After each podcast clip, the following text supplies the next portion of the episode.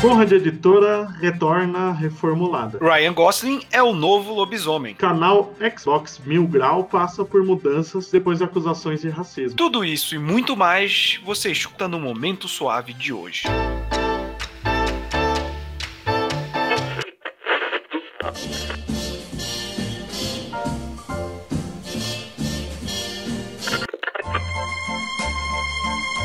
Você está ouvindo ao Momento Suave, aqui no LibPlay. Olá, bem-vindos a mais um Momento Suave, o seu podcast semanal de notícias do mundo geek, nerd, da cultura pop em geral, apresentado por este que vos fala, eu, Roberto II. Ao meu lado ele, a enciclopédia viva dos quadrinhos, Leonardo Vicente, o Bud. Boa tarde, Bud. Boa tarde. Vamos começar então com o nosso bloco de gibis, falando aqui da figura editora que vai lançar aí clássicos espanhóis, Torpedo 1936 e Kraken. Eu posso dizer que eu nunca ouvi falar desses gibis. O Kraken é inédito mesmo no Brasil, mas o Torpedo é um que já saiu na revista Animal e teve vários volumes lançados pela Martins Fontes, mas realmente são clássicos, principalmente o Torpedo, que é mais conhecido, foi publicado até nos Estados Unidos, já ele é- tem um alcance maior. São boas escolhas da figura, tá com campanha no Catarse, uma campanha conjunta, né? Eles não vão ser publicados juntos, mas eles já facilitaram e puseram uma campanha só para os dois. É um material que eu estou ansioso para ler. A DC, ela vai cancelar três títulos, né? Anunciou aí: Lucifer, Sandman, House of Whispers e Manhunter: The Secret Story, né? Então, mais três títulos que caem no cancelamento, dois ligados ao universo que já foi da Vertigo e um que é mais do universo regular da DC, como a gente conhece, mas, eu não sei dizer, você que tá acompanhando mais a situação editorial, se é uma questão editorial ou simplesmente são títulos que não estavam vendendo. Eu acho que por causa da crise do coronavírus, eles estão aproveitando para dar uma limpa, né? Já na semana retrasada foi que a gente anunciou outros três ou quatro títulos cancelados. O pior aqui é o Manhunter, né? Que foi uma minissérie anunciada e nem vai ser publicada, nem em forma digital, nem nada, né? Assim também tá tendo esse.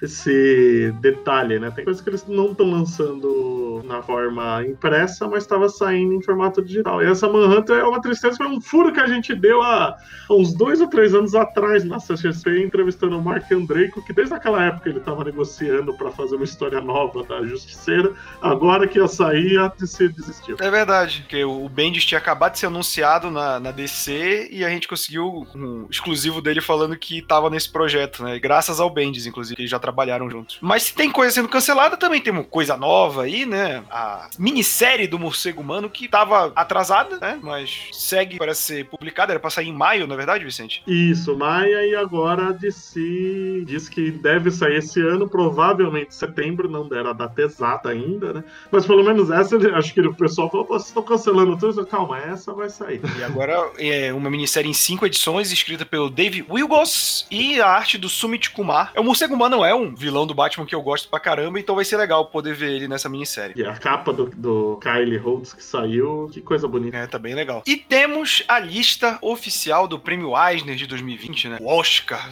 como a mídia gosta de colocar. E a grande surpresa é a brasileira Bilks Evely, que tá indicada em duas categorias, não é verdade, Vicente? Isso, ela tá como melhor desenhista, né? Por outro título do Sandman, já tinha falar de falar desse selo do Sandman, né? Que é o The Dreaming. E o mesmo título tá concorrendo como melhor série regular. E tem outro brasileiro também, como série regular, o Immortal Hulk, né? Que é desenhado pelo Joey Bennett. É, o Immortal Hulk já tinha sido indicado no ano passado e eles perderam pro Batman Tom King. Só que agora, com eu acho que a conclusão do Batman Tom King talvez seja o concorrente mais forte. Eu não li o Sandman, mas Immortal Hulk tá maravilhoso. Fechando o nosso bloco de quadrinho, a Conrad Editora, você que é mais jovem pode não lembrar, mas a Conrad foi uma das maiores editoras em relação a quadrinho do Brasil no início dos anos 2000, final dos anos 90, responsável principal junto com a JBC pela explosão do mangá no Brasil. E agora tivemos o anúncio de que ela vai voltar, tá em um processo de reconstrução. E o principal nome por trás disso é o Cassius Medawar, que já trabalhou na Conrad, recentemente estava na JBC. É um cara que foi responsável por trazer Akira pro Brasil. E Akira, quem acompanha lá o canal da Hora Suave sabe que a gente é só elogios pra edição nacional, que tem sido um trabalho editorial maravilhoso. E o Cassius agora voltou pra Conrad, dessa vez para comandar essa reconstrução da editora. Tá. Então, é uma boa notícia, como você disse, a Conrad tem uma importância histórica enorme, né? E o vai ter também um aconselhamento editorial do nosso amigo Guilherme Kroll, né? Então, uma equipe boa, a gente sabe que pode confiar nos dois. Eu agora estou curioso para saber o que vem por aí, né? O que eles vão publicar. Porque boa parte, se não quase tudo que a Conrad já publicou no passado, hoje em dia está em outras mãos. Então, a minha maior curiosidade é saber quais serão os títulos qualidade editorial, a gente sabe que eles têm, né? Pela história da Conrad e pelas pessoas que estão envolvidas, o Cassius e o Guilherme são dois grandes editores aí do mercado brasileiro. Sim, sabemos bem. Diga-se passagem, em tempos de edições definitivas, eu ainda prefiro o Sandman da Conrad, que era mais bonito e com mais extra. Até o New Gaiman, né? New Gaiman fala que a versão favorita dele é essa versão da Conrad brasileira. É, e é merecido mesmo, que era um capricho enorme. Sim.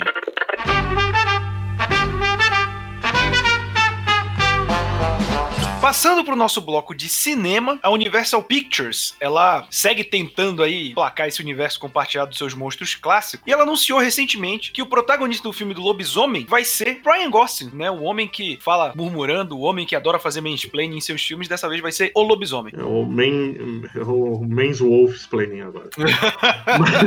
vai, vai ser com uivos, né?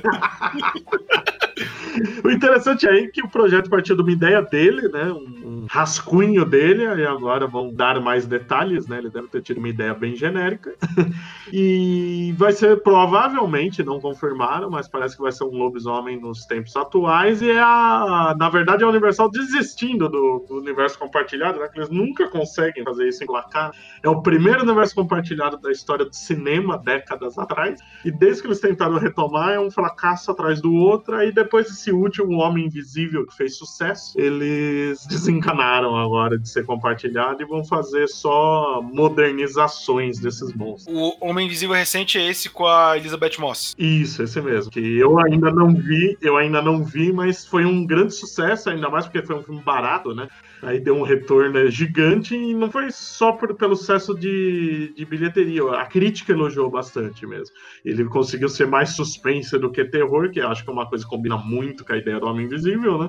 Então, agora eles estão indo por esse caminho. Outra notícia aqui do nosso mundo de cinema é que o J.K. Simons vai estar em mais filmes da Marvel, né? J.K. Simons, o eterno J. Jonah Jameson, talvez a melhor adaptação de um personagem de quadrinho que eu já vi. E ele tinha feito a trilogia do Sam Raimi, voltou pro último filme do Homem-Aranha, né? O Longe de Casa. E ao que parece, ele tem mais filmes pela frente, não é verdade, Vicente? Sim, porque ele tinha sido contratado pela Sony, né? Pra fazer aquela ponta no, no Longe de Casa. E agora ele fechou contrato com a Marvel para aparecer em outros filmes. Quer dizer que ele pode e deve aparecer em filmes fora do Homem-Aranha, né? Não é é capaz a gente ver ele aí num Capitão Marvel, um Pantera Negra. E ao mesmo tempo ele também continua nos filmes da Sony do universo do Homem-Aranha sem Homem-Aranha dele, né? Então, tanto que o rumor é que ele já gravou uma cena para Morbius. Ainda não foi confirmado isso, mas a gente sabe que todo mundo adora ele, todo mundo quer ele no papel de novo, né? Se é que a gente pode dizer de novo, né? Porque ele nunca largou, ele fez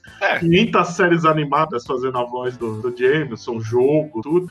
E nunca teve outro no cinema aqui no E nunca teve outro. E lembrando que a gente tem uma citação Jameson no Venom, né? O filho dele morre no Venom. É verdade. É que eu esqueci muita coisa de Venom porque é horrível. Sim, é, você fez um favor ao seu cérebro. Black Hammer, série de quadrinhos que já foi elogiadíssima no canal Hora Suave. A gente já comentou, né? Os quatro encadernados que saíram aqui no Brasil. Está a caminho da TV e do cinema, né? O quadrinho criado aí pelo Jeff Lemire e o Jim Armstrong, que sai pela Dark Horse lá fora, vai ganhar o mundo do audiovisual, né? Os dois criadores fecharam um acordo com a Hemsborg Limited, acho que é assim que se pronuncia, talvez Rimsborg, que vai representar eles para licenciamento, incluindo cinema, TV, jogos e colecionáveis, né? Merchandising em geral. E olha, eu vou te falar que o mundo de Black Hammer dá para fazer seriado, dá para fazer filme e o mais importante, tem que ter bonequinho.